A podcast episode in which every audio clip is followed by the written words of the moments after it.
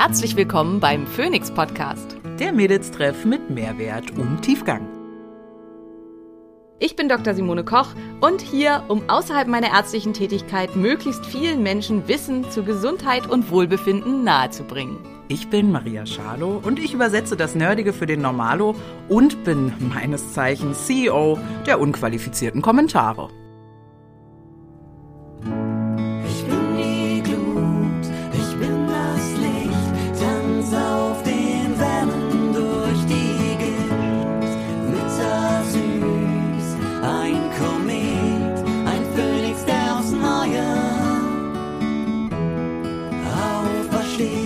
Dieser Podcast dient der reinen Wissensvermittlung. Es werden Angebote gemacht, wie du Dinge umsetzen kannst, um dein Leben zu etwas mehr Energie zu führen. Es wird jedoch kein Behandlungsverhältnis geschlossen. Hallo, hallo und Dr. Simone Koch heute wieder zu unserem Phoenix-Podcast. Toll, dass ihr einschaltet. Wir haben heute ein unfassbar spannendes, aber so scheiße, das erzähle ich auch irgendwie immer, ne? Ist alles spannend. Ist alles spannend, ja, verdammt. Unfassbar spannendes Thema mit dabei. Simona hat sich wieder perfekt vorbereitet und ich habe ganz viel äh, Erfahrungswerte hier mit am Start heute zu der Folge. Ähm, heute geht's nämlich um das ganze Thema intermittierendes Fasten. Ganz, ganz viele Menschen, die ich kenne, fasten in verschiedenen Rhythmen intermittierend, ja. Und äh, wir hatten das Thema ja Fasten schon ganz viel angesprochen. Darum soll es aber heute ganz explizit nicht alleine gehen. Und äh, zu diesem ganzen Themenbereich haben wir natürlich ein paar Fragen vorbereitet, oder ne, Simone? Und da würde mich als erstes mal interessieren, Simone, wer kam denn eigentlich mal auf diese Nummer, dass wir irgendwie ein paar Zeitfenster lang nichts essen sollten? Wo kommt denn das her? Ähm, ja, also da wurde ganz viel zu geforscht. Ähm, also ganz, äh, die größten Credits gehen da an Dr. oder Professor, glaube ich, Sachin Panda. Ähm, das ist ein Professor aus den USA, der wahnsinnig viel zu ähm, biologischen Rhythmen geforscht hat und in dem Zusammenhang auch zu, zu Time-Restricted Feeding, also dass man äh, in bestimmten Zeitintervallen nur isst. Und man muss halt auch sagen, dass ähm, Dr. Panda, der, der nennt das auch nie intermittierend, fa äh, intermittierendes Fasten, sondern er nennt das immer Time-Restricted Eating oder Time-Restricted Feeding, je nachdem, ob man Mäuse oder Menschen hat quasi. Okay. Ähm, und ähm, der hat äh, propagandiert halt, dass, dass und das ist auch was, da kommen wir nachher noch ein bisschen genauer zu, dass es entscheidend ist, dass man immer zu den gleichen Zeiten isst. Also dass es für den Körper wesentlich wichtiger ist, dass er einen Rhythmus hat und dass dieser Rhythmus eingehalten wird, als wie lange ist nur das Fenster, in dem ich nicht esse und so weiter. Hm. Und ähm, da kommt das ganz stark her. Und dann hat man halt angefangen, genauester zu untersuchen, wenn man, also im Wesentlichen hat man das alles mit Mäusen gemacht, wenn man Mäuse so und so lange fasten lässt und wenn man Mäusen ähm, über einen Zeitraum von Fenster X nichts mehr zu essen gibt und so weiter, was passiert da? Und ähm, hat dann zum Beispiel festgestellt, also hat Mäuse befüttert mit einer High-Fat-Diet. Also Mäuse mögen total gerne super fettes Futter. Wenn man denen das hinstellt, dann laufen die total amok und werden dann auch dick. Und ähm, gab halt zwei Varianten, also entweder die, und die bekamen die gleiche Menge Futter hingestellt, die sie halt über 24 Stunden quasi zur Verfügung hatten. Und entweder die Mäuse durften halt dieses Essen äh, immer fressen, also wann sie halt Lust darauf hatten, aber es gab halt nur Summe X sozusagen. Oder sie durften das nur in einem bestimmten Zeitfenster fressen. Und da hat man zum Beispiel schon festgestellt, dass eben die Mäuse, die nur in diesem Zeitfenster essen durften, dass die weniger stark zugenommen haben. Und dass sie vor allen Dingen, und das ist der, finde ich, entscheidendere Punkt, wesentlich weniger negative Einflüsse hatten auf ihre Gesundheitsparameter. Also sie hat, sie litten dann nicht unter massiver Entzündung, sie hatten weniger zu tun mit Herz-Kreislauf-Geschichten Mhm. und sie sind einfach, also unter einer High-Fat-Diet werden Mäuse sonst ziemlich krank Mhm. und ähm, das wurden die Mäuse, die das äh, ein Time-Restricted Feeding hatten, ähm, nicht. Und das war so eine der Durchbruchsstudien, die dann die ganzen Biohacker und so aufgegriffen haben und wo es losging mit dem intermittierenden Fasten. Also das war so der, der Beginn, sage ich mal, der ähm, IF, des IF-Hypes, den es äh, ja schon eine Zeit lang ganz extrem gab, aber immer noch, würde ich sagen, am Laufen ist. Aber also dank Dr. Hirschhausen und so war das ja mal so ein ganz krasser Hype, der ist jetzt nicht mehr ganz so stark, aber ähm, mit diesen Studien ging's los. Können wir die Folge theoretisch jetzt schon abbrechen, weil ich höre weniger Entzündung und weniger zugenommen. Ist das schon so das Konklusium von intermittierendem Fasten? Ist halt einfach geil oder können wir da noch differenzierter reingehen? Ich hoffe, wir können da noch differenzierter reingehen. Und es gibt da ja immer hunderttausend Fragen zu. Wie mache ich's? Was gibt's alles an verschiedenen Fastenmodi? Hilft's bei ähm, Insulinresistenz? Mhm. Ähm, was ist das Entscheidende beim intermittierenden Fasten? Auch die Zeitfenster, ne? Genau. Mein, mein Handy, also mein ähm, Instagram, schlägt mir, anscheinend weiß Instagram, dass ich ein Moppelchen bin, ja, aber ich schläg, schlägt weiß mir, es nicht, die wissen schlägt, alles. Die wissen wirklich alles. Äh, schlägt mir immer so Diät, verschiedene Diätsachen und sowas. Und da gibt's jetzt so eine App, da kannst du so, ich habe sie nicht runtergeladen, aber die zeigt an, äh, welcher Fastentyp du wärst. Ob Mhm. 4, 20 oder 16,8, da gibt's ja so verschiedene Modelle und Methoden. Und das wäre ja auch mal spannend, wo, wie Genau, weiß ich dann genau. sowas wie, und was ist da sortiere gut. ich mich da ein? Was ist für mich vielleicht persönlich am sinnvollsten? Was ist für wen eher nicht, für wen eher nicht so sinnvoll? Das ist halt auch was, was spannend ist. Also gerade ähm, was Frauen angeht. Und ja, das sind vielleicht so verschiedene äh, Themen, die wir da aufgreifen können. Ja, zum Thema das echt witzig. Also ich hatte jetzt ja gerade Besuch und wir haben uns relativ viel, also die suchen gerade ein neues Geschirr, also Keramik. Und deswegen haben wir uns relativ viel über Keramik äh, unterhalten, weil ich hatte mir ja nun gerade neue Tassen und neue Schüsseln gekauft aus so Mhm. schöner Keramik und so.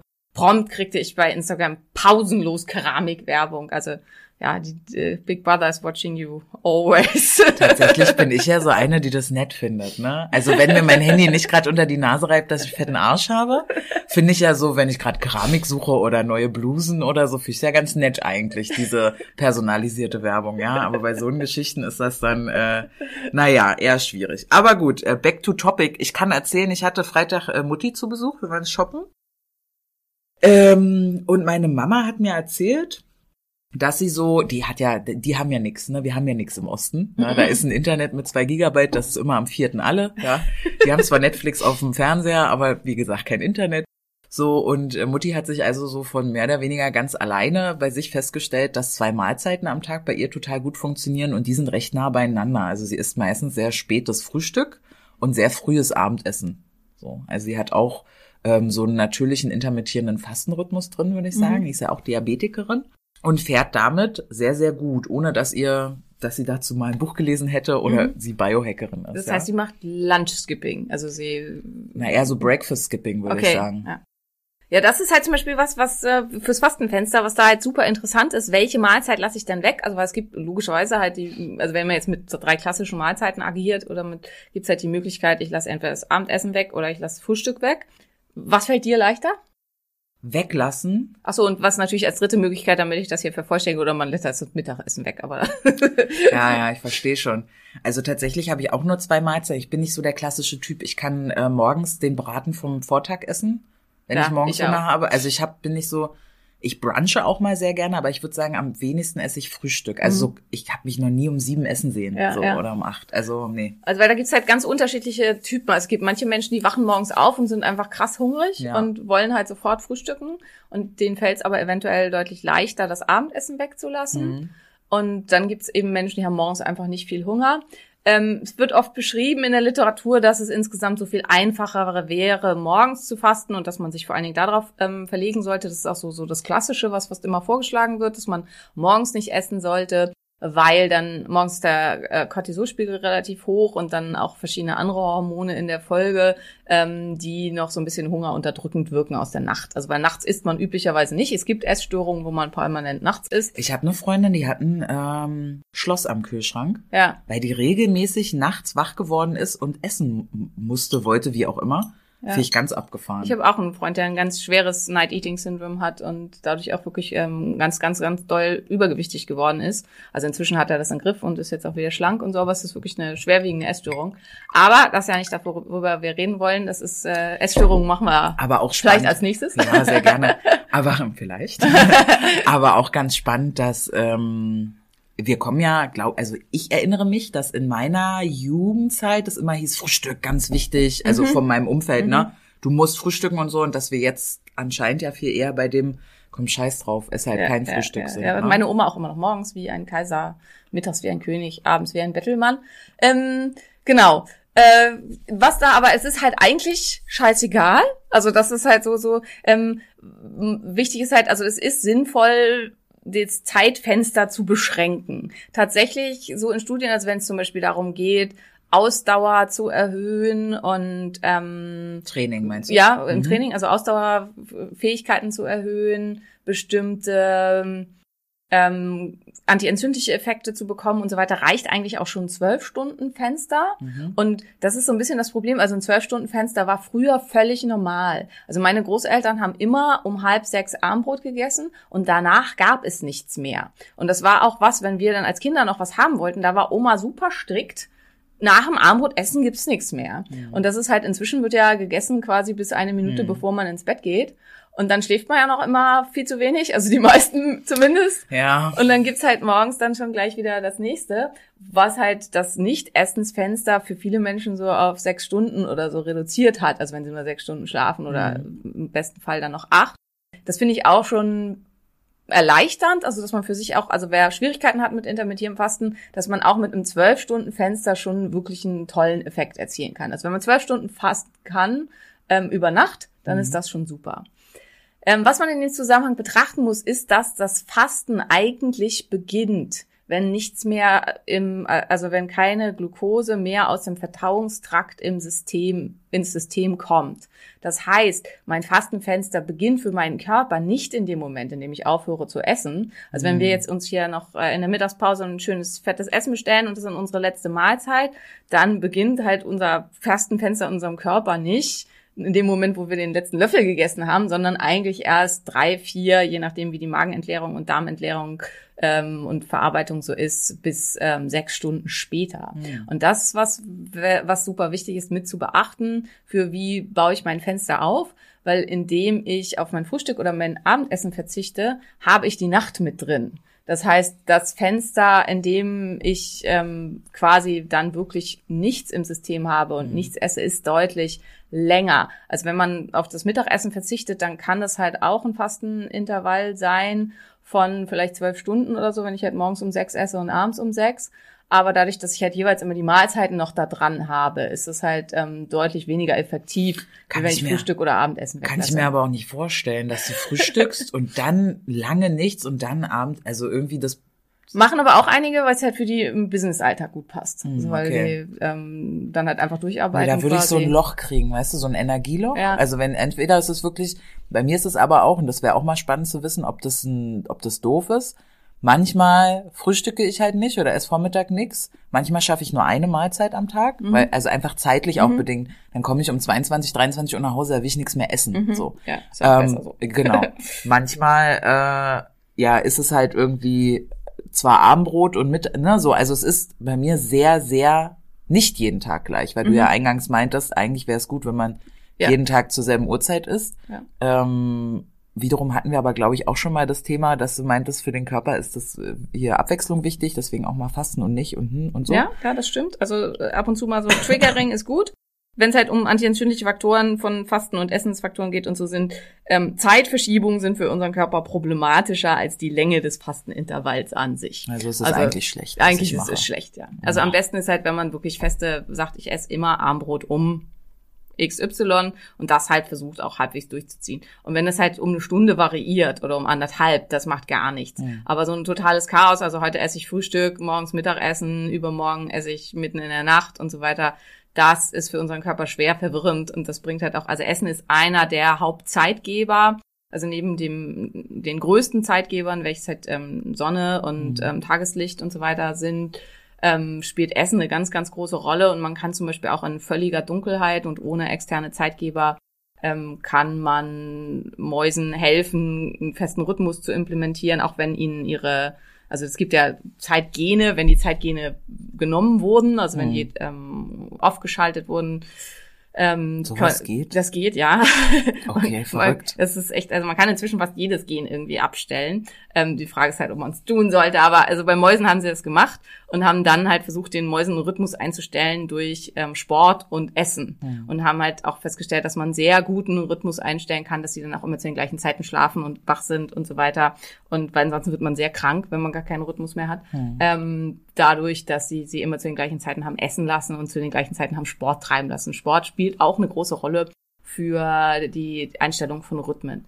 Ähm, das mit dem den Körper auch mal fordern und durcheinander bringen. Also wenn man grundsätzlich super gut schläft und wenn man zum Beispiel sehr viel äh, Wert auch legt über Licht und Lichtexposition und vielleicht auch mit Hilfe von Kälte, also Temperaturregulation kann ja auch eine ganz große Rolle spielen zur Einstellung der ähm, zirkadianen Rhythmen. Wenn man da super gut ist und überhaupt keine Probleme mit einem erholsamen und guten Schlaf hat und auch ausreichend schläft und so weiter, dann kann es ein, ein tolles Tool sein, auch da mal zu wechseln und halt mal morgens Sport zu treiben und mal mittags und mal abends, weil das fördert also die Hormesis, dass der Körper gezwungen wird zu Anpassungsprozessen und dass da mehr Muskelwachstum stattfindet, mehr Anpassung stattfindet und so, das wird dadurch gefördert. Ja, das ist bei mir auch so. Ich meine, ich bin halt voll selbstständig mit verschiedenen Dingen Ja. und habe dann noch so eine Schule für finanzielle Bildung für Frauen und so. Also jeder Tag ist anders. Und deswegen ist es tatsächlich so, dass ich mal ganz früh beim Sport bin, sehr selten, aber Crossfit-Zeiten sind vorbei. Ähm, tendenziell eher dann mittags, nachmittags, abends so Ja. im Wechsel.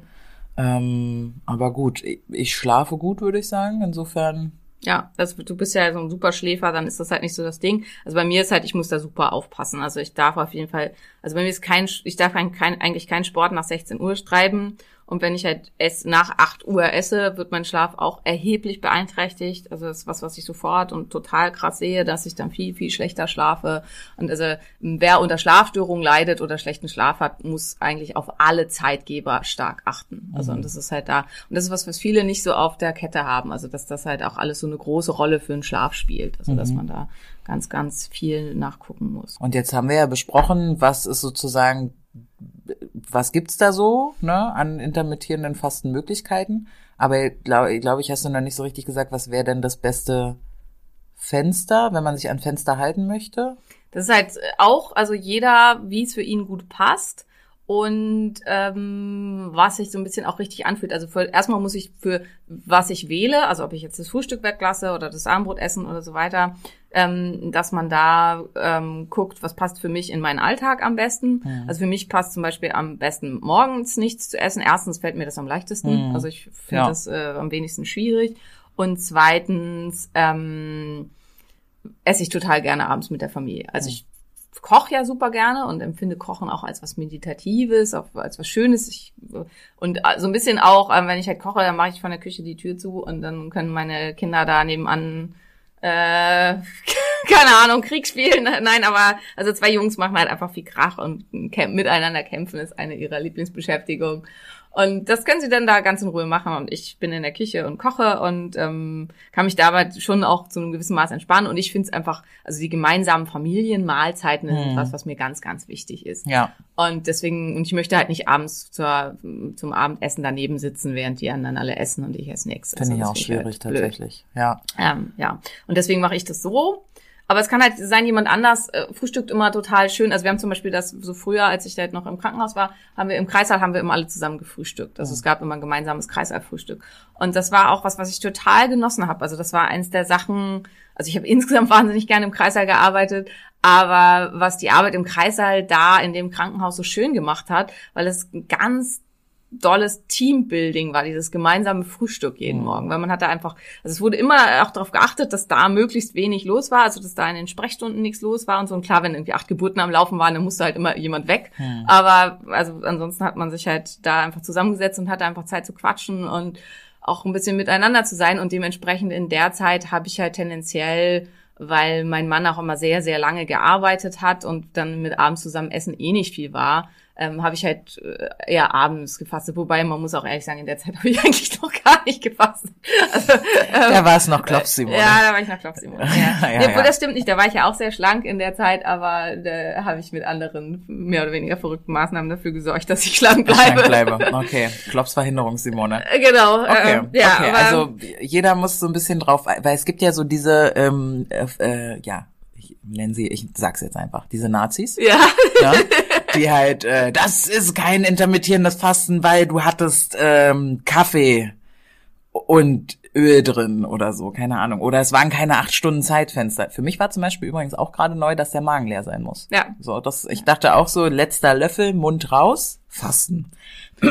Fasten, ja, Ja. aber nein. Also da finde ich halt super witzig. Ich, ich finde immer so interessant, wie ist sowas entstanden? Warum 16.8? Das ist ja so, dass wenn du sagst, wo die, dieser so mega fundamentalistisch und verbissen drauf sind, das ist ja meistens dann 16.8, worum es da geht. ja. Warum gerade das? Und warum gerade das? Das ist relativ einfach, dafür zu sorgen, dass Mäuse wirklich nur acht Stunden Nahrung zur Verfügung haben, ist personalistisch extrem aufwendig. Das stellt man sich jetzt nicht so vor, ist aber so, Mäuse horten gerne, die verstecken das irgendwo, die stecken das in ihre Backentaschen und dann verkrümeln die sich irgendwo hin. Das heißt, wenn ich dafür sorgen will, dass die Mäuse wirklich nur in diesen acht Stunden essen, äh, muss ich da immer zwischendurch den Käfig durchsuchen. Ich muss den Mäusen die Backentaschen ausleeren und so. Ist alles halt nicht so schön, aber also ich muss halt diese Mäuse die ganze Zeit be- beaufsichtigen, während die das tun. Hm. Und das heißt, die Mitarbeiter, die das gemacht haben, und das machen meistens Studenten, ähm, die mussten so in etwa ähm, sich also acht bis zehn Stunden im Labor aufhalten und das zu einem ganz großen Anteil in der Nacht, weil Mäuse sind nachtaktiv und werden halt dementsprechend äh, nachts gefüttert. Ähm, das ist nach den Regularien, also Arbeitsregularien und so weiter, darf man nicht länger arbeiten als zehn Stunden, vor allen Dingen nicht, wenn man nachts arbeitet. Das interessiert die Leute im Krankenhaus wenig, aber davon mal ab, Mhm. ist das eigentlich so. Und an den Universitäten, also hier wurde ja sehr, sehr viel in Stanford geforscht. Also Stanford war da, ähm, äh, Sachin Panda war da lange und da kommt ganz viel der Forschung her. Die haben sich dran gehalten an diese ganzen Mechanismen. Das heißt, acht Stunden war das Maximalste ähm, an einem Feeding-Fenster, was zu ermöglichen war. Das heißt, diese acht Stunden sind entstanden aufgrund von gesetzlichen Regularien für Arbeitgeber und haben halt überhaupt nichts damit zu tun, ob das nur besonders gesund ist oder mit nicht. biochemischen Prozessen Genau, mit. Mhm. biochemischen Prozessen. Und sowas finde ich halt immer super wichtig und witzig zu wissen, was stand denn mal dahinter, Mhm. dass das halt nichts damit zu tun hatte, dass jetzt acht Stunden besser sind als achteinhalb oder Mhm. neun oder so, sondern, oder das muss nämlich jeder für sich selbst rausfinden. Und das ist halt da sehr, Damit sehr haben wir wieder einen Myth gebastelt. ja, genau. Wenn du also, liebe Zuhö ZuhörerIn, äh, hier so eine unangenehme Person bist, die dann darum meckert, ja, hast du jetzt hoffentlich zugehört. Das finde ich gut. Okay, verstanden. Und es gibt dann ja auch das, das OMAD, also One Meal a Day, dass man nur eine Mahlzeit am Tag isst. Also das ist so dann, oder, oder nur vier Stunden Essintervall macht es dann Warrior Fasten heißt es auch. Und da ist zum Beispiel so, dass Geiler Name. ja, ja, Warrior Fasten. Fasten. Okay, fühle ich Äh. mich angesprochen von, muss ich sagen. Ja. Ist tatsächlich aber für Frauen oft nicht so der Bringer, weil wenn man über lange Intervalle nichts isst, dann sinkt der Leptinspiegel. Mhm. Mm, Und ähm, wenn der Leptinspiegel sinkt, dann kann das dazu führen, dass die Periode ausbleibt. Man braucht ein bestimmtes Maß an Leptin, damit man einen regelmäßigen Zyklus hat. Und deswegen sind sehr lange Fastenintervalle. Und wer viel Sport treibt, also wer insgesamt einen geringen, also Leptin ist umso höher, desto mehr Körperfett man hat. Und wer insgesamt schon einen sehr niedrigen Körperfettanteil hat, also so jetzt die Crossfitter oder Bodybuilder oder so, dann noch 16,8 fastet und dann noch Hardcore Sport treibt, das in der Kombination, das ist so ein Perfect Storm, das führt ganz schnell zu schweren ähm, Eireifungsstörungen und zu ähm, starken Zyklusdysregulationen. Hm. Deswegen ist das tatsächlich für Frauen eher nicht so empfehlenswert und das ist ganz wichtig, hinzuspüren und auf sich zu hören. Und sobald man das Gefühl hat, ich werde irgendwie, ja, ich kann nicht mehr gut schlafen. Also das ist halt so ein, Mhm. so ein ich schlafe nicht mehr gut, nicht mehr tief, nicht mehr ausreichend. Äh, Ich bin überstimuliert, ich bin unruhig, ich bin schnell genervt.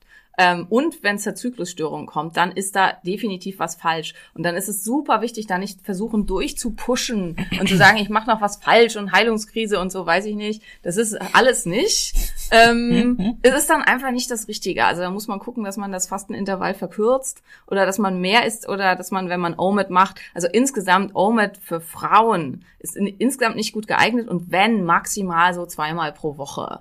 Und eher auch was für Menschen, die wirklich übergewichtig sind und nicht für Menschen, die schon sehr schlank sind und für die es halt überhaupt keinen Grund gibt, das zu tun. Und ähm, auch für Männer, also ich würde OMAD nicht auf keinen Fall jeden Tag machen, sondern das ist was, wo ich denke, das sollte ein, zweimal die Woche durchgeführt werden, weil es ist halt einfach auch super schwer, seinen Nährstoffgehalt und so weiter in dieser eine Stunde zu decken, aber davon mal ab, das kann man ja auch machen über zum Beispiel ein All-in-One-Supplement oder sowas gut ist. Wenn man das zweimal täglich, also wenn man zum Beispiel Athletic Greens zweimal täglich nimmt, dann ist man zumindest wenn man sonst nicht krank ist und so erstmal ganz gut aufgestellt, was Nährstoffe angeht, zusammen mit OMAD, aber nichtsdestotrotz ähm, kann es halt eben durch diese Leptin-Dysregulation dann auch zu Problemen führen. Und auch bei Männern, also auch der Testosteronspiegel kann sinken, die Spermienanzahl kann sinken und so weiter. Männer merken das halt erstmal nicht so. Mhm. Aber es kann halt schon doch auch erheblichen Einfluss haben. Ja, das so zu den Regulatorien, wie Kommt- lang, wie was. wie Kommt es, kommt es daher, dass Bodybuilder so fünfmal am Tag essen? Also klar, Kalorienmenge ist ja da auf jeden Fall ein Ding, aber je anstrengender der Sport ist, den man macht oder der Lebensstil, den man hat, würdest du sagen, desto weniger passt Fasten eigentlich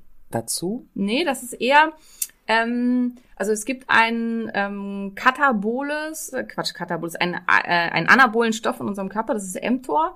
mTOR regt ganz stark zu Wachstum an an verschiedenen Stellen. Deswegen ist mTOR auch super wichtig und mitentscheidend in der Krebsforschung, Mhm. weil die Unterdrückung von mTOR unterdrückt halt eben Wachstum an allen Stellen im Körper und wenn man mTOR blockieren kann und ähm, da zielen inzwischen viele Biologicals und viele ähm, Antikörpertherapien gegen Krebs drauf äh, an, also gegen mTOR, ähm, dann kann man eben da das Tumorwachstum auch unterdrücken. Und jedes Mal, wenn ich was esse, wird, ähm, werden Phosphorylierungsprozesse angestoßen im Körper, die dazu führen, dass ähm, Genablesungen stattfinden und das Wachstum stattfindet. Also Proteinbiosynthese, es wird gebaut. Und das passiert jedes Mal, wenn ich was esse. Und die Idee beim Bodybuilding, da war ganz lange, wenn ich halt fünfmal am Tag esse oder sechsmal am Tag, dann setze ich halt jedes Mal so ein Die Wachstumsreiz. ganze Zeit wird gebaut. Genau, und dann wird gebaut, gebaut, gebaut. Inzwischen weiß man, der Körper braucht auch mal Pause, sonst macht er Quatsch. Also es ist halt dieses, äh, die Küche ist schmutzig Prinzip. Wenn ich halt keinen Platz lasse, um die Küche aufzuräumen und da mal für Ordnung zu sorgen, ist auch schlecht. Und ähm, also klar, die ultra hardcore Oldschool Bodybuilder, die machen das immer noch so, aber viele sind da halt von weg und es ähm, also auch intermittierendes Fasting, Fasting, Fasten, Fasten, wie auch immer, ähm, immer IF. dieses Englisch, Ja, genau, ja. spielt ähm, inzwischen auch im Bodybuilding für viele eine große Rolle. Und aber da ist halt auch wichtig, also das ist immer, desto niedriger der, Körperfettanteil, desto anfälliger ist man aufgrund von Leptin-Regulationsstörungen ähm, zu hor- hormonellen Dysregulationen zu kommen darüber. Also deswegen Männer und Frauen. Männer und Frauen, ja. Okay. Und aber Frauen merken es halt sofort, weil Zyklus Kapeister, so. Mhm. Ähm, Männer, also dass der Testosteronspiegel sinkt, das merken sie dann schon auch irgendwann. Ähm, manchmal auch schnell, aber dann wird halt gedacht, na ja, pff, äh, liegt halt an der Diät, liegt an der zu niedrigen Kalorienaufnahme, liegt vielleicht an zu viel Stress oder so, aber dass es halt tatsächlich eventuell mit einem erheblichen Absinken des Testosteronspiegels einhergeht und ja, so Spermienanzahl ist erniedrigt, also das sieht man nicht. Ne? Also äh, das der größte Teil des Spermas ist Flüssigkeit aus dem Samenbläschen und aus der Prostata. Und wenn die Spermien selber weniger werden, das sieht man erstmal jetzt nicht unbedingt. Also ich meine, die wenigsten Männer fangen auch ihr Sperma auf und messen, wie viel das nun tatsächlich ist. Wenn du männlich wärst, würdest du sowas bestimmt auch mitmachen, oder? So als Selbstversuch. Wahrscheinlich. Ja, ja. Oh, mal gucken, wie sich das alles auswirkt auf meinen Körper. Okay, habe ich verstanden. Also ich finde, ne, dieses fünf Mahlzeiten am Tag ist ja dann so der Gegenteil zum Ja, Fasten. ja. Oder das Gegenteil? Das. Ja, das. Uiuiui, Frau Schalow. ähm, deswegen fand ich das jetzt spannend, das nochmal mit äh, anzusprechen. Also was wir bisher zusammenfassen können, acht Stunden sind aus der Luft gegriffen. Das war halt arbeitsrechtlich wichtig. Ähm, wir können sagen, dass ähm, der Zeitpunkt des Essens wichtiger ist als die Länge des Fastens Jo. und dass nochmal locker vier bis sechs Stunden, nachdem die letzte Gabel aus meinem Mund raus ist, erst der Fastenzyklus beginnt eigentlich äh, und deshalb über Nacht Fasten tatsächlich irgendwie besser ist, also abends nichts essen oder morgens nichts essen. Ja, Genau, das ist erstmal genau. so dieser, dieses Thema dazu. Jetzt, okay, haben wir verstanden, wir richten uns da jetzt so ein. Wie gestalte ich mir denn meinen Fastentag ansonsten am besten? Also was sollte ich denn essen, wenn ich faste? Gibt es da irgendwelche Sachen, die besonders gut wirken oder Dinge, die das auch verhindern können langfristig? Für wen ist das eigentlich? Kann jeder fasten? ne? Also, Also eigentlich kann, glaube ich, jeder fasten. Also ich glaube zumindest diese zwölf Stunden, also so ein Time-Restricted Eating, dass man halt sagt, okay, ich mache einen zwölf Stunden Intervall, in dem ich nicht esse. Das sollte fast jeder schaffen. Es gibt Menschen, die haben halt massive Blutzuckerdysregulationsstörungen. Die müssten alle zwei, drei Stunden essen. Die müssen oft sogar dann noch nachts aufstehen und essen, weil die sonst einfach nicht klarkommen. Hier liegen nach, also das ist immer noch was, das ist sehr unklar. Also ich habe so einen Anteil an Followerinnen, die darunter leiden. Und ähm, das ist was, was ich halt auch super spannend finde. Also ich denke, hier spielt halt Insulinresistenz eine ganz, ganz große Rolle. Hier spielen Störungen im ventromedialen Hypothalamus, also in einer Region im Gehirn, eine ganz, ganz große Rolle. Hier spielen, glaube ich, massive Störungen im Grelin-Stoffwechsel zusammenhängt mit Schilddrüsenerkrankungen eine Rolle. Also das ist sehr komplex.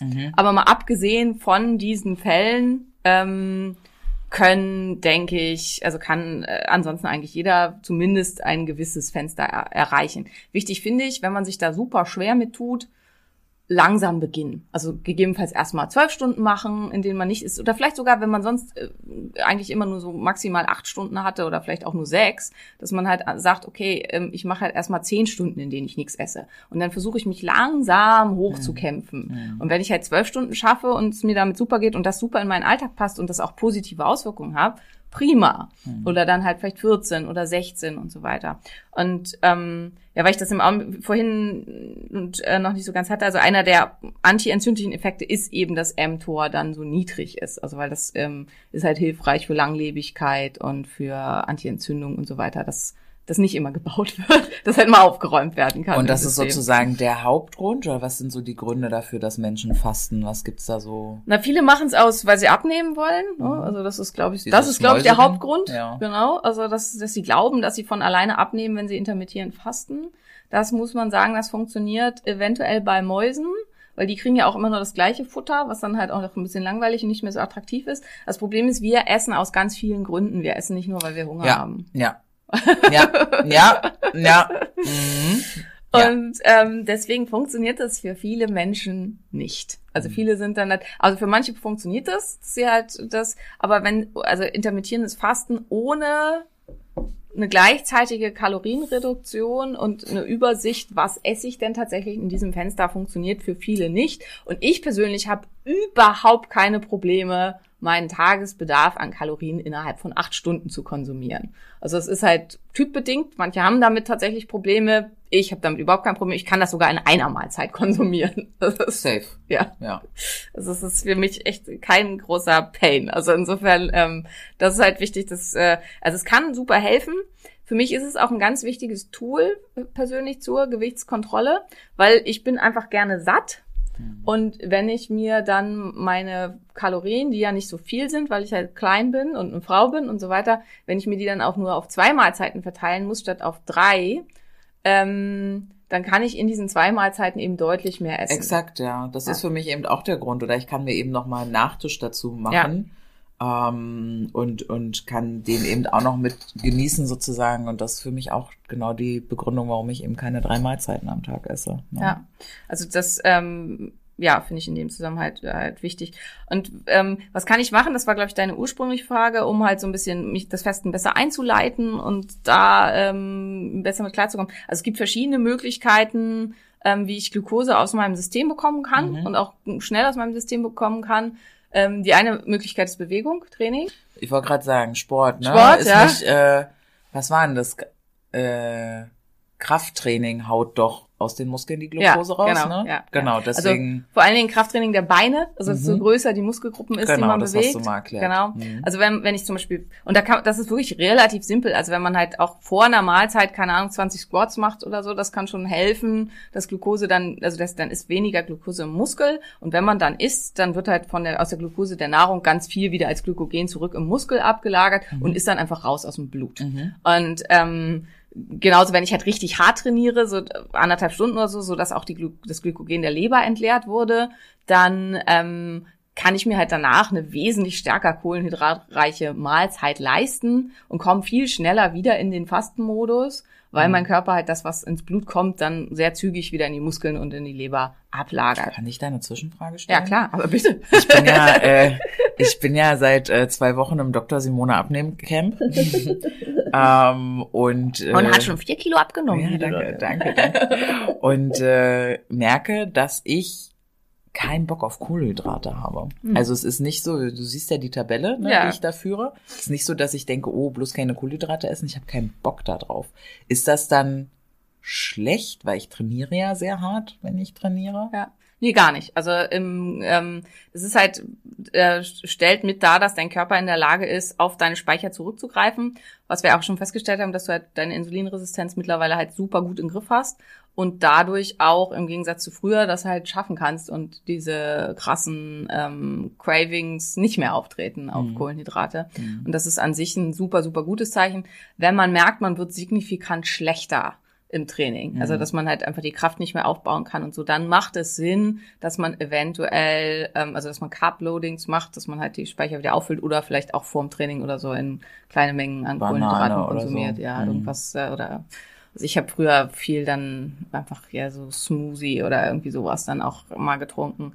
Aber meine Erfahrung ist auch, und das ist auch was, was spannend ist, Frauen ähm, können das viel besser. Also Frauen können viel besser Energie dann auch zur Verfügung stellen, auch für harte Leistungen und so, wenn sie nicht groß, groß Kohlenhydrate bekommen. Das hat wahrscheinlich was damit zu tun, dass wir, wenn wir schwanger wären, also der Fet ist ein essentieller Glukose- Glukoseverwerter, das heißt, er kann nur mit Glukose klarkommen. Der wer? Der, der, das Baby, also Ach so. der, Fe- der Fetus. Also Der, äh, der Fet. der Hm, na klar, der Fet. Ja, Ja, das- Fete. Ja. Alle klar. Gut.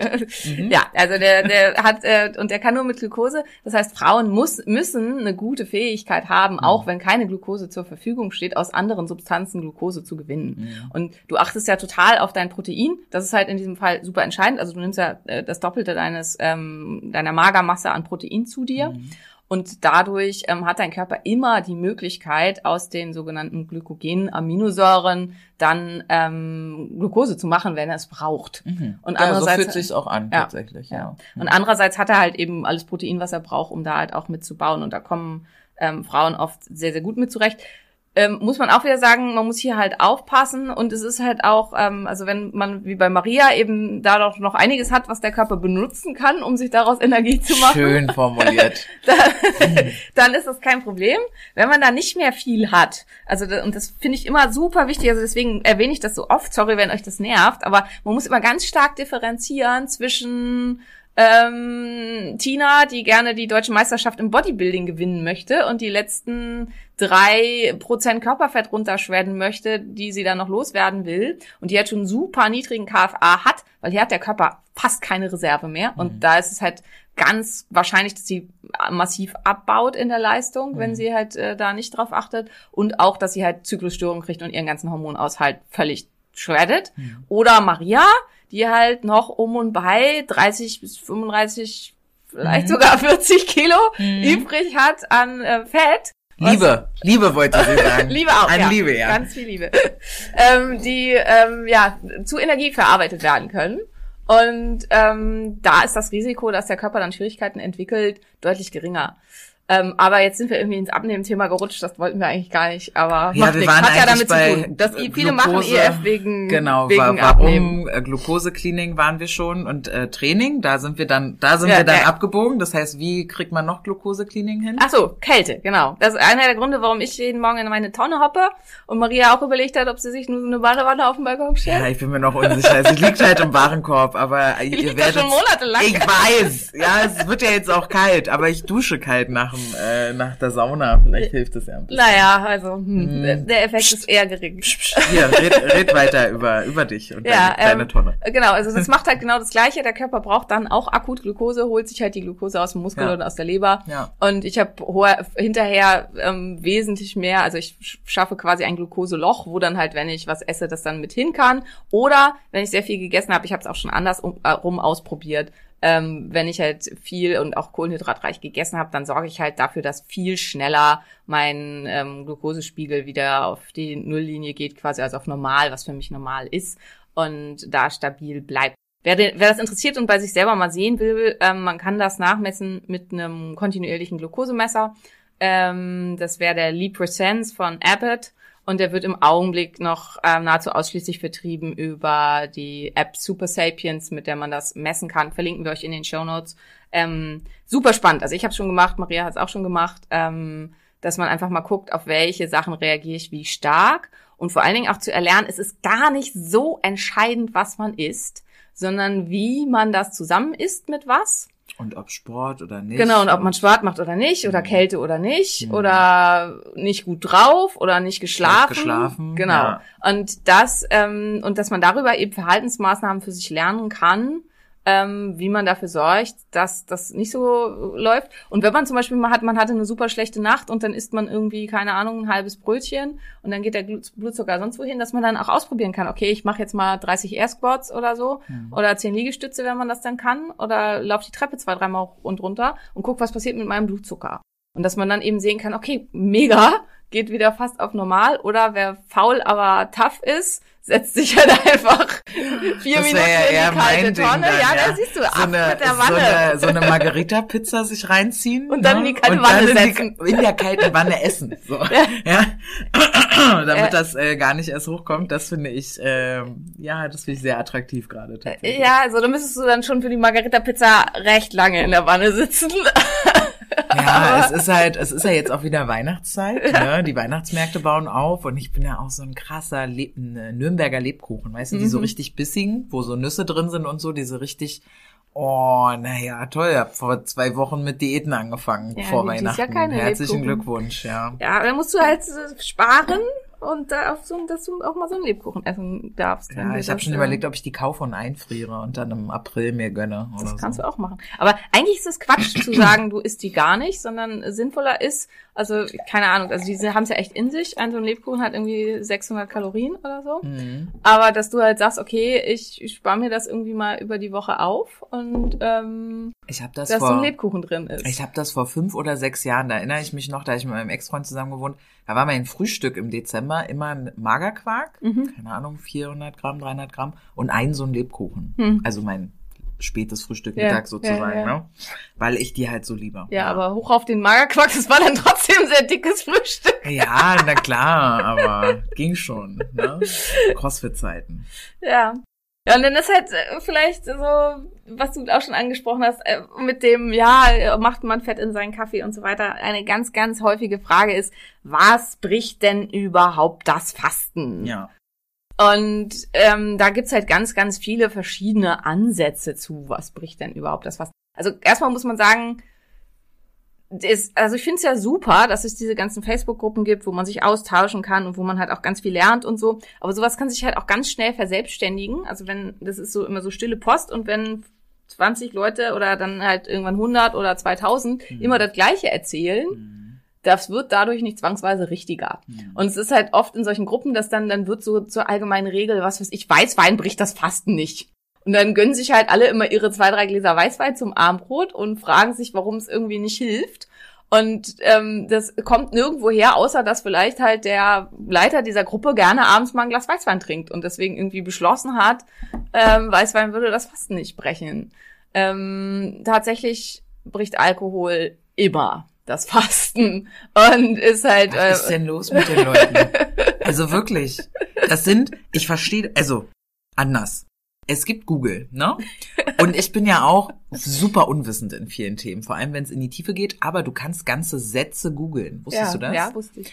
Und zwar zum Beispiel den Satz, bricht Weißwein das Fasten? Ja, aber dann kriegst du auch ganz viele von diesen Antworten, wo Leute behauptet haben, dass es das nicht Ja, tut. du liest dann natürlich keine Blogs. Nee, ich nicht. Nee, aber- genau, aber ich auch nicht, ne? Ich lese mir dann keinen Telekom-Blog durch, wo Brigitte erzählt, wie sie in irgendeiner Facebook-Gruppe gelesen hat, dass das nicht so sei. Aber das finde ich ja immer äh, super, äh, super lustig. Ne? Ja, aber, egal. aber ja. das ist für viele schwierig, das zu unterscheiden, was Ja. macht dann jetzt hier halt Sinn und was nicht und so weiter. Also man muss zwei unterschiedliche Sachen unterscheiden. Also einmal hat es eine Auswirkung auf die Leber, also führt es irgendwie zur metabolischen Leistung in der Leber. Ja. Und da muss man sagen, bricht alles das Fasten, völlig egal was, also alles außer Wasser eigentlich, Ja, ja. bricht das Fasten. Weil selbst also Kaffee, da sind die Phenole, also selbst mein Kaffee, der ja koffeinfrei ist, da sind die Phenole drin und so weiter und ähm, macht halt schon auch irgendwie fast was in der Leber ja. spätestens wenn er Koffein enthält, muss Vorbei. das Koffein in der Leber verstoffwechselt werden. Ja. MAP. Ähm, das wäre die ganz strenge Variante. Wenn wir aber gucken wollen auf diese Auswirkungen auf mTOR, äh, auf diese Auswirkungen auf Autophagie, also dieses, wir räumen mal die Küche auf im Körper Ja. und gucken, welche, ähm, also was genau alles in Autophagie passiert und so weiter. Also wir hatten das ja schon mehrfach bes- besprochen. Wir machen auf jeden Fall, ich denke mal im Frühjahr, wenn das dann wieder up to date ist, mal eine komplette Faste zu, äh, Faste, eine komplette Folge zum richtigen Fasten, also zum Wasserfasten beziehungsweise Saftfasten und was es sonst noch für Fasten, Langzeitfastenmethoden gibt. Ähm, aber ähm, und erzählen da mal, glaube ich, dann ganz genau, was passiert alles beim Fasten im Körper. Wir fassen aber mal zusammen. Der Körper hat die Möglichkeit, einfach mal sauber zu machen. Sauber zu machen im Gehirn, sauber zu machen im System. Und ähm, entzündliche Prozesse werden gehemmt und negative Wachstumsprozesse, also wenn halt quasi immer Wachstum gefördert wird, das kann eben auch die Entwicklung von Krebs fördern und so weiter. Das ähm, findet hier halt dann auch nicht statt. Und wenn es ums nur darum geht, dann ist der entscheidende Faktor Zucker. Also Zucker hoch oder Zucker nicht hoch. Und hier ist dann halt auch wieder wichtig, wie lange geht das Fastenintervall schon? Also das spielt eine ganz, ganz große Rolle. Wie leer sind meine Speicher und so weiter. Und es spielt eine ganz große, also wie hoch ist meine Glucose-Clearance-Fähigkeit, also wie groß ist das Loch im Muskel und in der Leber und so. Also wenn das Loch sowas. sehr, sehr groß ist, also dann toleriere ich quasi einiges, um, also dann kann ich halt auch einiges zu mir nehmen, ohne dass diese Fastenprozesse im Körper sozusagen unterbrochen werden. spannend. Ähm, wobei einiges ist trotzdem noch nicht viel, ne? aber zumindest so ein bisschen was. Und das andere ähm, ist ja so ein bisschen auch, wie viel Stress habe ich, wie gut habe ich geschlafen, so typbedingt und so weiter. Und ähm, also Fett zum Beispiel unterbricht tatsächlich dann diese Prozesse eigentlich nicht. Und das kann man super feststellen, auch wieder, indem man einen kontinuierlichen Glukosemesser trägt. Also so mit dem Super Sapiens könnte man halt sowas auch mit untersuchen. Und wenn ich, wenn es noch gar nicht so lange her ist, also wenn es erst eine Stunde her ist, dass ich gegessen habe, dann kann schon, also dazu gibt's auch Untersuchungen, wirklich auch an Menschen, dann kann schon ein Gramm Zucker kann schon das Fasten komplett unterbrechen. Ein Gramm, das ist gar nichts. Also und das ähm, und das ist halt auch ganz, ganz wichtig. Und deswegen, also ganz viel ist Mimimi und Ausreden. Also immer dieses, ja, ich brauche meine Mandelmilch in meinem Kaffee. Ähm, Mandelmilch, also durch den Herstellungsprozess und so, hört gerne noch mal in die Milchfolge, verlinken wir euch auch noch mal. Ähm, also Hafermilch, Katastrophe, ver vergesst es. Fasten sofort unterbrochen, jede Menge Zucker drin. Aber auch Mandelmilch oft gesüßt, oft irgendwelche Beistoffe drin, die halt äh, da auch mit Probleme verursachen können ähm, ziemlich sicher unterbricht sie das Fasten. Und wenn ihr euch halt angucken wollt, unterbricht sie das bei euch, dann müsst ihr das messen. Also dann Ja. müsst ihr halt mal gucken, was da passiert. Das ist halt oft so ein Gewohnheitsding, ne? Also morgens halt diesen Kaffee mit Milchschaum oder so, das ist halt echt, äh, ich glaube, da braucht man dann halt eine andere Gewohnheit, um das zu ersetzen. Ja. Dann ist das auch gar nicht mehr so schlimm. Und man kann halt einfach auch gucken, also ich habe für mich selbst, also das ist halt im Augenblick meine Fastenmethode, die halt nach strengen intermittieren Fastern wahrscheinlich halt auch inakzeptabel wäre. Bei mir gibt's ja morgens meinen Kakao, ähm, weil ich halt gemerkt habe, dieses gar nicht essen macht mich unruhig und äh, zappelig und ähm, auch unkonzentriert zum Teil. Ich brauche so ein bisschen was. Ähm, aber ich nehme halt eben, also es ist mein Rohkakao mit ähm, Kollagen, mit ein bisschen Lecithin, also das ist meine Fettquelle, weil da dann ähm, Cholin gebildet wird, was halt super gut ist für Neurotransmitter und Nervengesundheit und Membrangesundheit und so weiter. Und dann kommt da ein bisschen Vitamin D mit rein und Zimt, weil Zimt reguliert auch ganz stark den Blutzucker. Das vielleicht so, machen wir gleich nochmal, was gibt es sonst noch für Maßnahmen, die wir machen können, um ähm, äh, Blutzucker stabil zu halten. Und Zimt ist halt ähm, sehr stark Blutzucker regulierend. Und ich habe halt festgestellt, dass am Blutzucker dieser Kakao morgens bei mir gar nichts macht. Also es, es gibt null Ausschlag. Man Mit sieht dem nicht. Libre gemessen. Genau, genau. Ja. Und zumal ich meistens ja, also oder eigentlich immer direkt danach dann äh, in die Tonne gehe und halt meinen Körper abkühle. Und dann ähm, tut sich wirklich dadurch gar nichts an meinem Blutzuckerspiegel. Und das ist was, was für mich super funktioniert und für mich tatsächlich einfach stabiler und besser funktioniert als nichts zu essen. Und dieser Kakao hat insgesamt 162 Kalorien, also ist halt auch nicht viel und hilft mir halt eben sehr gut über den Vormittag, ähm, wo ich dann ja meistens arbeite, bis zur Mittagspause. Und manchmal gehe ich sogar dann auch noch erst trainieren, also gehe dann fasten trainieren, wodurch ich dann ja auch wieder noch ein großes äh, Glukoseloch quasi schaffe und esse dann danach. Also das ist halt meistens so, so mein ähm, Regime. Und wie man das eben wie macht, das ähm, ist halt ganz, ganz wichtig. Wichtig ist auch, vor allen Dingen, wenn man weiblich ist, wenn man sich einen Bulletproof Coffee reinhaut morgens, so wie Dave Asprey den propagandiert, wie man den äh, bei den Bauherkern überhaupt findet. Ein Bulletproof Coffee à la Dave Asprey hat fast 500 Kalorien. Abnehmen wird man damit ziemlich sicher nicht. Also alle Varianten von Frühstück bei Simona haben, we- wenn ich Frühstück essen würde, haben weniger Kalorien als ein Bulletproof Coffee nach dem ähm, klassischen Bulletproof Coffee Rezept. Ja. Und das finde ich auch ganz wichtig, weil das halt auch was ist so, ich mache das schon ganz lange und ich trinke immer nur Bulletproof Coffee, aber ich nehme kein bisschen ab. Ähm, immer nur MCT-Öl und Butter, oder nicht? ja, genau, Ja. genau. Was genau. los? Oh, ja. Na ja, gut, aber dafür muss man wissen, wie energiedicht ist Fett. Und auch das Oh, äh, ja. ist halt vielen nicht so klar. Also, ja, Wie ist das? Ein Gramm neun Kalorien oder so? genau. Mhm. Ja. Ein Gramm neun Kalorien. ja, okay. Ein Esslöffel hat, keine Ahnung, 25 oder 30 Gramm. Also Mhm. Ja, vier Esslöffel, naja, rechnet's aus, ich kann nicht gut Kopf rechnen. ja, ja. Genug, äh, genug auf jeden Fall. Genug, genau. Okay, du hast es jetzt so ein bisschen angeschnitten, aber trotzdem mit dem Zimt, ne? Was fällt dir dann noch so ein? Also angenommen, unsere Menschen, die uns zuhören, möchten gerne das mal probieren oder das irgendwie umstellen oder anfangen oder wie auch immer besser machen und jetzt haben sie aber so mit Cravings zu tun, ne? Also was kann ich da tun? Wie verhalte ich mich am besten, ohne dass dann direkt das Fasten bricht? Ähm, was würdest du da empfehlen?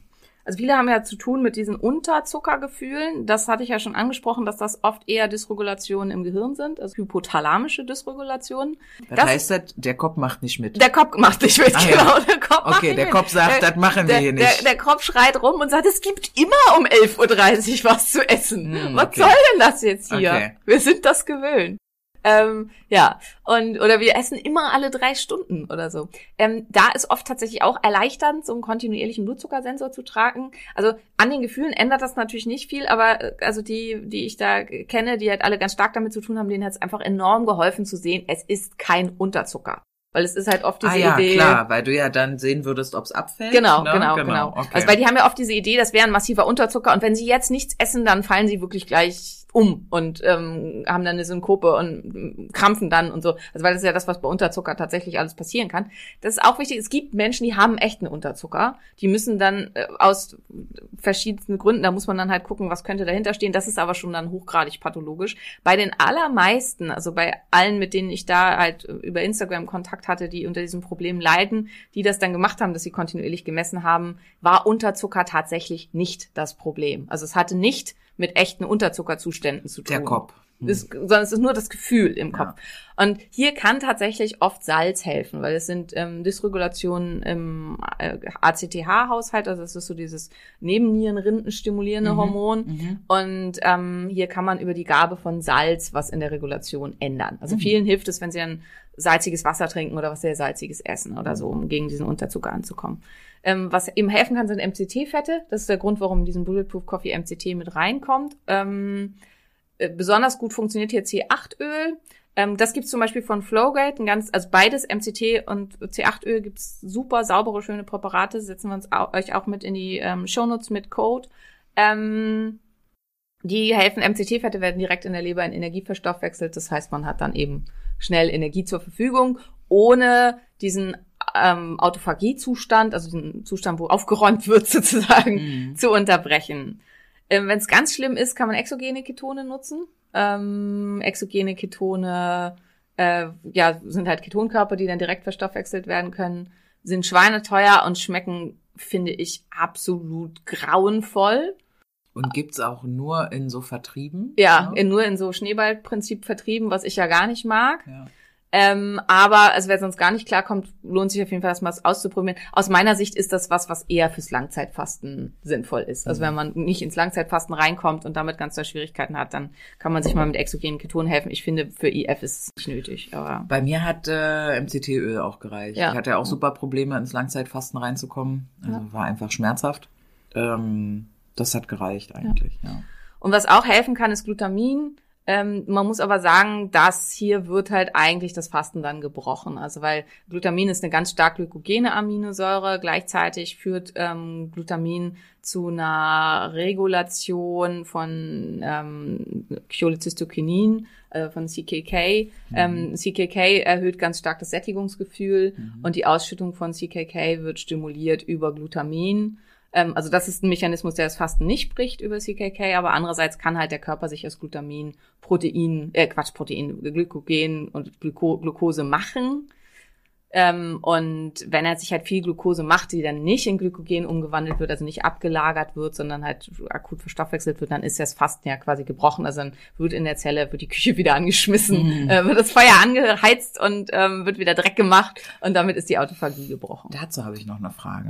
Ja? Ich habe gedacht, verstanden zu haben, dass äh, bei äh, IF Autophagie gar nicht richtig angeht, sondern dass du ja eigentlich drei Tage fasten müsstest, damit diese Autophagie wirklich. Ja, bei Insulinresistenz. Ah. Also deswegen hast du das noch im Kopf, Ja. weil das für dich eine ganz, ganz große Rolle gespielt hat. Ja. Ähm, das ist halt auch wieder ganz wichtige Unterscheidung und das ist halt auch einer der Gründe, warum EF oft bei Menschen, die stark übergewichtig sind, äh, wichtig sind, erstmal nicht gut funktioniert, Mhm. weil ähm, bei Übergewichtigen zum Teil wirklich halt ein fast ein Intervall von also mindestens 24 Stunden da sein muss, oft sogar länger, Ja. bevor die Insulinresistenz gebrochen ist und ist überhaupt der Autophagiezustand erstmal hergestellt werden kann. Ja, okay. Und ähm, das ist da äh, halt auch ja ein ganz, ganz, ganz starkes Problem. Kann man dann Rückschlüsse, sorry, aber die Frage stelle Ja. ich mir gerade so.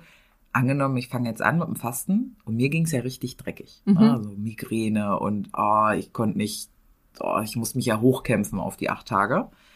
Ist das ein Indikator dafür, dass ich eine Insulinresistenz habe oder ist das einfach, was, was ist das genau? Ist ein Indikator auf jeden Fall. Also es können halt auch andere Punkte sein. Also es kann halt auch sein, man hat einen Candida, der einen dann, der dann ja auch die, die, die Grätsche macht, weil er nicht mehr gefüttert wird Ja. und der einen dann mit irgendwelchen Toxinen überschüttet. Oder man hat LPS-tragende Bakterien im Darm. Also das sind, ähm, das steht für Lipopolysaccharide. Ähm, und die schütten auch ganz viel fiese Toxine aus, wenn die sterben. Und die sterben auch, wenn man sie nicht füttert. Und Mhm. das kann dann halt auch zu massiven Beschwerden führen. Allerdings muss man sagen, dass zum Beispiel auch ein Candida, dass LPS-tragende Überbesiedlung im Darm und so auch signifikant häufiger zusammen mit Insulinresistenz auftritt, Mhm. weil Insulinresistenz durch Entzündung verursacht wird Mhm. und weil diese Mechanismen Entzündung verursachen. Mhm. Das heißt, die Wahrscheinlichkeit, dass man insulinresistent ist, wenn man Schwierigkeiten hat mit Fasten, ist extrem hoch. Mhm. Also ist auf jeden Fall, also es ist halt, ich finde es halt immer wichtig, dass man nicht sagt, auf jeden Fall, weil kann ja auch sein, es ist was anderes, was dahinter steckt, was man dann übersieht. Aber ähm, es ist halt also deutlich, deutlich erhöhte Wahrscheinlichkeit, dass man insulinresistent ist, wenn man nicht fasten kann, wenn einem das super schwer fällt und es einem damit schlecht geht. Klammer auf oder irgendwelche anderen schwerwiegenden stillen Entzündungen im Körper Ja, hat, Klammer zu? Ja, ja, okay. ja. Ja. Ja. mir hat auch eine jetzt irgendwie nochmal wieder geschrieben gehabt bei Instagram, sie hat halt fünf Tage Wasserfasten gemacht und es ging ihr die ganze Zeit schlecht und deswegen ist sie jetzt der Meinung, Wasserfasten ist nichts für sie und sie macht das nie wieder. Und da habe ich halt auch, also da bist du halt einfach ultra tough. Also Maria hatte keine Ahnung die ersten fünf, sechs Mal, dass jedes Mal es ihr super schlecht ging, aber sie hat trotzdem Mir nicht aufgegeben. so beschissen, ja. Das war wirklich nicht geil. Aber ich habe ja auch nicht von, äh, also ich habe angefangen irgendwie mit 36 Stunden. Ja. Äh, dann wieder gegessen, dann 36 Stunden wieder gegessen. Ich habe eine Woche nur immer 36 Stunden gefastet und dann die zweite Woche mal auf 48. Also ich habe mich ja langsam Ja, hochgekämpft genau, über genau, Wochen. Genau. Und das wäre halt auch das, also wie gesagt, Fasten machen wir euch nochmal, aber das wäre auch das, was ich in solchen Fällen empfehlen würde. Und äh, für die, also manche Sachen ist wirklich, dass man sagen muss, okay, ist nichts für dich. Aber das ist immer was, was ich mir dann zusammen mit dem Therapeuten angucken würde. Weil, also bei vielen Sachen, wo es einem dann ähm, zumindest kurzfristig, also wenn man intermittierendes Fasten macht und es geht einem dann langfristig scheiße, dann sollte man sein Regime ändern. Weil das Ja. ist das, heißt, was ich halt am Anfang schon gesagt habe. Ja. Das spricht halt dafür, dass es einfach irgendwie nicht passt. Vor allen Dingen, wenn man Symptome von zu hohem Cortisol hat. Also wenn man nicht mehr schläft und immer unruhig ist und so weiter. Ähm, aber wenn man einfach immer Hunger hat und deswegen nicht klarkommt, das ist eher ein Zeichen, dass man halt insulinresistent ist und dass man nicht in der Lage ist, in diesem Fasten Energie zur Verfügung zu stellen. Und da muss man halt da rangehen. Aber ja, bei ganz vielen Sachen lohnt es sich echt nicht aufzugeben. Also und einfach ähm, und sich im Zweifelsfall auch einfach Hilfe zu suchen. Weißt du, wann. Fasten geil war? Na? Als dann diese hier, ne, fühlt sich wie vom Auto angefahren vorbei war und ich dann viereinhalb Stunden geschlafen habe. Ich bin aufgestanden wie in diesem Film. Ne? Mhm. Decke weg, Füße rausgeschwungen. Was mache ich jetzt? Kuchen gebacken, Essen. Ge ich habe ja nicht, nicht gegessen. ja, aber Jan musste ganz viel essen in der Zeit. Irgendwie Sport gemacht, super viel gearbeitet. Ich war super kreativ. Es war halt wirklich wie auf Drogen, ohne natürlich genau zu wissen, wie sich das anfühlt. ähm, aber das war ein ganz großartiges, natürliches Ja, High. ja, und im Nachhinein genau. dafür alleine das mal zu erleben, ähm, dafür hat sich das total gelohnt. Ja. Und Ist wirklich, also wenn man äh, dieses äh, mal wirklich erleben will, get, get high on your own supply, ist Fasten halt wirklich das to go. wichtig ist auch da zu verstehen, das macht der Körper, um zu überleben. Also diese massive, dieses, was ganz viele dann beschreiben, was du gerade sagst, dass man sich super klar fühlt, dass man kaum noch Schlaf braucht, dass man äh, krasse Energie hat. Das macht der Körper, um uns zu befähigen, Nahrung zu finden und Nahrung zu jagen. Ja. Und das ist kein Zeichen davon, dass dieser Zustand langfristig besonders gesund ist, weil das ist er langfristig nicht. Ja. Also es ist halt und ähm, also ich habe das halt auch, wenn ich Langzeit faste, also ich bin ja eh immer schon so ein bisschen überstimuliert und dann bin ich halt wirklich Over the top. ja, on fire. ähm, Ja. Also äh, ich glaube, es wurde nicht aufgenommen damals, aber als ich Anfang des Jahres gefastet habe, da hatten wir, haben wir noch Clubhouse-Talks gemacht. Mhm. Und da gibt's halt so ein paar Talks, wo ich wirklich in mindestens Double Speed rede, weil ich im Fasten einfach, ich konnte mich nicht mehr bremsen. Ja, ich erinnere mich daran tatsächlich. Ja, ich war da auch drin. Aber ich kenn's ja schon. Ja, und ich wenn hab- du gut geschlafen hast, dann passiert dir das ja auch. Ja, also das war halt so, dass ich dann aber auch für mich das Gefühl hatte, nach fünf Tagen, ich hätte auf jeden Fall auch noch länger weiter fasten können, aber dass ich gemerkt habe, mein Körper brennt sich aus. Hm. Also es ist, ähm, Ich musste dann auch. Tag Ja. 8 war Ja. dann das Ende. also Aber da merken wir auch einfach nur, wie wirklich dringend wir so eine Folge darüber machen ja, müssen. ja, auf jeden Fall. Ja, also es ist super spannend, aber nochmal zurück zum ist. intermittierenden Fasten. Genau. Was wird alles besser, wenn man langfristig intermittierend fastet? Also Blutzuckerregulation kann besser werden. Ja. Wer massiv insulinresistent ist, hat Maria jetzt schon gesagt, da reicht das manchmal nicht. Hm. Da muss man halt andere Maßnahmen machen, um die Insulinresistenz erstmal zu durchbrechen. Ähm, ist super hilfreich fürs Mikrobiom, vor allem Reizdarmpatienten ähm, profitieren oft ganz, ganz stark vom intermittierenden Fasten, weil der Darm das einfach dann mag, gern mag, wenn er einfach mal seine Ruhe hat. Und wahrscheinlich in Kombination mit den festen, dann festen Feste Zeiten, Zeiten, wenn man genau, isst, ne? genau, super Genau. wichtig. Ja. Ähm, Wachstumshormone werden nachts viel stärker ausgeschüttet, wenn man nicht zu spät vorm Schlafengehen noch isst. Also das ist einer der mm, Credos für Fastenintervall beginnen um 6 Uhr abends oder so.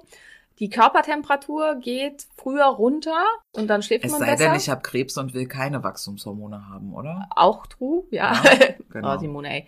Ähm, äh, ich habe zu viel Englisch geredet die letzten Tage und dann macht mein Kopf immer so. Ich glaube, ich könnte gar nicht. Ich bin ja manchmal traurig, dass ich keine drei Sprachen spreche oder vier oder so. Dann könnte Ich ich, glaub, dich nicht mehr verstehen. Dann würde ich, glaube ich, nur Ja. noch durcheinander Kauderwelsch reden, weil wenn ich zu oft switche, Aber dann. dieses Denglisch ist doch voll okay, oder? Ja, naja, also ich finde das, ich habe eine Patientin, die macht das ständig, die treibt mich damit in den Wahnsinn. Also, aber die sagt auch immer echt permanent halbe Sätze, erst in der einen und dann in der anderen Sprache. Achso. Und da kannst du fast nicht zuhören. Also das ist super, super anstrengend. Okay, verdammt, wir sind schon wieder abgekommen. Ja, egal. Also hilfreich fürs Mikrobiom und für Reizdarmpatienten. Also da ganz, ganz und auch Mikrobiomregulation findet ganz viel statt, wenn man langfristig fastet. Und tatsächlich wird auch die Konversion in beiges Fett und die Fähigkeit für ähm, nicht, also für, nicht durch äh, Sport ausgelöste Bewegungsthermogenese, das ist dieses Alter, Vater. ja, NEAT wird es abgekürzt, Non-Exercise Activity Thermogenesis. Ah. Need Calories, das ist das, wenn man rumzappelt.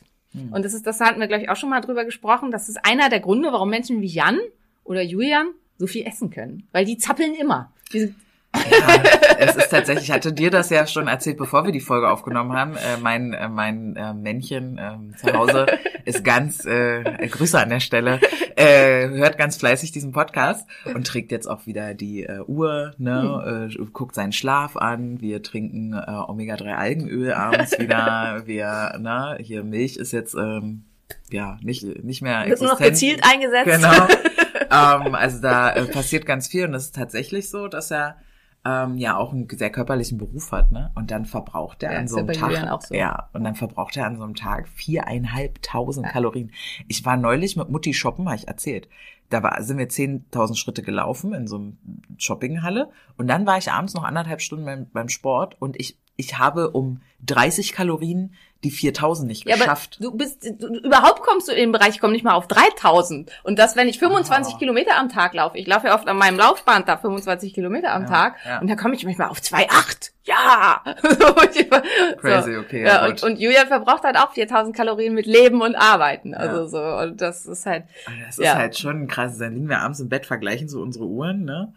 Und da ist das schon krass zu sehen, was da der Unterschied ist. Ja, und Need Calories machen halt einen ganz großen Faktor aus. Also es ist halt, und das ist halt wahrscheinlich was damit zu tun, dass intermittierendes Fasten bestimmte Stresshormone etwas nach oben reguliert. Also Adrenalin, Noradrenalin, Wachstumshormon und so weiter werden Mhm. zunächst nach oben reguliert. Das hat was mit der Grelin-Regulierung zu tun und so. Darauf könnt ihr euch auch freuen. Wir machen auf jeden Fall ähm, ganz zeitnah, also wir bleiben jetzt ein bisschen bei dem ganzen Thema, machen wir äh, eine Folge über ähm, Sättigungshormone. Und hier spielt halt Grelin eine ganz große Rolle. Grelin macht hungrig und Grelin macht aber auch zappelig. Und ähm, dadurch äh, erhöht intermittierendes Fasten die Anzahl dieser Kalorien. Also das, was Simone halt immer macht, dieses Gefuchtel mit den Händen, zum Beispiel beim Sprechen, das sind Need Calories. Dann gibt's halt Menschen, die tippen immer mit dem Fuß, also die sind immer irgendwie da so am rumzappeln. Und dann gibt's halt auch echt Menschen wie Julian, die können überhaupt nicht still sitzen, die rennen halt permanent durch die Gegend und kriegen halt schon einen Rappel, wenn sie irgendwie mal länger als anderthalb Stunden still auf der Couch sitzen müssen. Die haben halt einen extrem hohen Need. Und ähm, das äh, ist halt auch was, was ja, wo intermittierendes Fasten toll ist. Und die Fähigkeit, beiges Fettgewebe auszubilden, darüber haben wir jetzt noch gar nicht gesprochen. Vielleicht hat irgendwer mir bei Instagram geguckt, äh, zugeguckt mit den ganzen ähm, Sachen zu Kälte. Aber vieles von dem, was wir hier erzählt haben, nicht alles, findet ihr in meinem Buch Das Anti-Entzündungsprogramm und in meinem neuen Buch, vor allen Dingen auch in meinem neuen Buch, also ganz, ganz, ganz, ganz viel in meinem neuen Buch Schlank und voller Energie. Ähm, hier geht's ganz, ganz stark um dieses ganze Thema und intermittierendes Fasten, Insulinresistenz, alle Sättigungshormone, wie funktioniert Stoffwechsel, was hat die Schilddrüse damit zu tun und wie zur Hölle kriege ich das hin, dass das auch mal langfristig funktioniert. Darum geht's hier. Ja, wusstest du, dass man das Buch vorbestellen kann, Simone? ja, zufällig ja. Ja, also äh, bestellt das Buch gerne vor. Ich habe es äh, auch schon vorbestellt. Freue mich sehr, weil äh, selbst wenn man äh, eine Simone griffbereit hat, äh, so wie ich, äh, merke ich mir das nicht alles, was sie mir da immer erzählt. Deswegen äh, ist das ganz geil, sich das nochmal anzugucken. Ne? Ja, und ähm, ich finde diesen Spruch ja bescheuert, aber Support ist kein Mord. Ähm, äh, ich bin da ja ganz offen mit, ich möchte ja wahnsinnig gerne endlich mal mit Buch 5 auf diese blöde Spiegel-Bestsellerliste. Ähm, Ja. Ich persönlich ähm, finde das zwar auch immer, aber ich habe jetzt halt beim Korrekturlesen wirklich bei jedem Mal, also ich musste das Buch ja fünfmal lesen, lesen ähm, immer wieder zur Korrektur, äh, jedes Mal wieder gedacht, ist einfach ein geiles Buch. Ähm, also insofern, selbst wenn, also eine der häufigsten Kritiken unterm Anti-Entzündungsprogramm war, dass wenn man mir langfristig folgt, dass man diese Informationen dann eigentlich auch alle kostenlos bekommt. Wo ich halt denke, wenn das, das kann schon sein, also äh, nicht, äh, bei weitem nicht alles auf jeden Fall, aber ein Großteil natürlich, aber ist es nicht dann umso fairer, wenn du mich mit deinen 20 Euro unterstützt und dieses Buch kaufst, Ja, so gerade deswegen? So also das ist halt ja, so. Ja, ja, so denken halt ganz viele Menschen nicht, ne? Und dann, ich find's ja eher, also da waren ja dann auch so Kritiken wie, das ist irgendwie nicht wissenschaftlich genug. Da sag- denke ich mir mal, halt's Maul. Die, also das ist so wissenschaftlich, dass ich manche Sätze dreimal lesen muss. Da ist schon noch wissenschaftlich genug. Plus, Äh, das ist halt auch kein Fachbuch und ich alles, Genau, was ich- dazu ich wissenschaftlich will's ja- ist, wurde gestrichen. Total. Ich will's ja benutzen können. Ich, ne, soziale Arbeit studiert, Biochemie abgewählt, zehnte Klasse, so. Ich möchte ja damit was anfangen können. Regt mich furchtbar auf, wenn ich sowas lese. Aber es gibt ja immer meckernde Menschen. Ja, auf jeden ne? Fall. So. Und vielleicht darf ich ja, also ich dürfte das bestimmt, aber ähm, vielleicht äh, schreibe ich auch tatsächlich nochmal ein Fachbuch für alle, die es dann halt ganz, ganz, ganz genau wissen wollen. Man muss halt auch sagen, wenn man so ein Buch kauft, muss man halt einfach für sich unterscheiden, Fachbuch oder Laienbuch. Und das ist, sind keine Fachbücher. Also ich habe halt bis jetzt kein Fachbuch geschrieben. Und wer halt den Fachkram von mir hören will, der muss mir halt bei Instagram äh, folgen und so weiter. Ja, oder deine Kongresse besuchen oder Ja, sowas. genau, genau. Also, wenn ich halt, äh, weiß nicht, auf der medizinischen Woche spreche oder so, da wird's dann halt eben, da sind dann halt nur Wissenschaftler und Kollegen und da wird's dann natürlich sehr wissenschaftlich. Und, Ich weiß auch gar nicht, ob alle das wissen, dass du das tust. Ich finde, damit hältst du schon ein bisschen hinterm Berg. Vielleicht können wir da in der nächsten Folge, die wir machen, ja mal als Einleitung drüber sprechen, äh, was eigentlich so alles bei dir geht. Klar, du schreibst Bücher und du machst Instagram relativ viel und du scheinst da ein bisschen was zu wissen über dieses Hormongedönse. Aber äh, ich glaube, dass da viele noch gar nicht so richtig Bescheid wissen, äh, was das hier, äh, welcher Wissensgewinn hier tatsächlich hintersteckt. Ah, wer, wer weiß. Ja. Vielen Dank fürs Zuhören, ihr Lieben. Ähm, in diesem Sinne auch äh, hinsichtlich Support. Wir würden uns wahnsinnig freuen, wenn ihr unseren Podcast mögt, wenn ihr die Art mögt, wie wir das machen. Wenn ihr gerade diese Mischung mögt zwischen Simone, die was über äh, hypoventromedialen Hypothalamus und Oh. RGRP und Neuropeptide Y und weiß ich nicht erzählt. Und Maria, die sagt, äh, hä? Was ist das? ähm, dann hinterlasst uns doch bitte eine Bewertung bei Apple Podcast. Ähm, ich glaube, man kann das auch einfach über Google und dann Apple Podcast, also das ist, glaube ich, am einfachsten. Da schreibt man die Bewertung. Ja. Das kann jeder machen, auch wenn ihr uns über Spotify hört, über, über meine Homepage oder ich glaube, es gibt noch weitere Möglichkeiten. Ähm, Wäre es total cool, wenn ihr uns da eine Bewertung schreibt, weil das ist super entscheidend dafür, dass mehr Menschen von dem Podcast erfahren. Und das würde uns natürlich sehr, sehr glücklich machen und wäre ganz großartig. Ja. Also, Ja. Und ähm, all die vielen Sachen, die wir heute euch genannt haben, Berberitze, ähm, wobei ich glaube, die habe ich, haben wir über Berberitze Nein. gesprochen? Nein. Okay, gut. Ähm, keine Berberitze, die gibt's in der nächsten Folge. das ist immer, wenn ich mir vorher was überlegt habe und das dann vergesse. MCP-Fett, äh, MCT-Fett, C8-Öl, ähm, was hatten wir noch mit drin? Den Super Sapiens Sensor und so weiter. Setzen wir euch alles in die Show Notes. Guckt gerne rein. Ähm, bei Flowgrade könnt ihr auch alles mit meinem Code SKOCH5 5% sparen. Und wir wünschen euch eine wundervolle Woche. bis dann. Ein Phönix, der aufs Neue, aufs Neue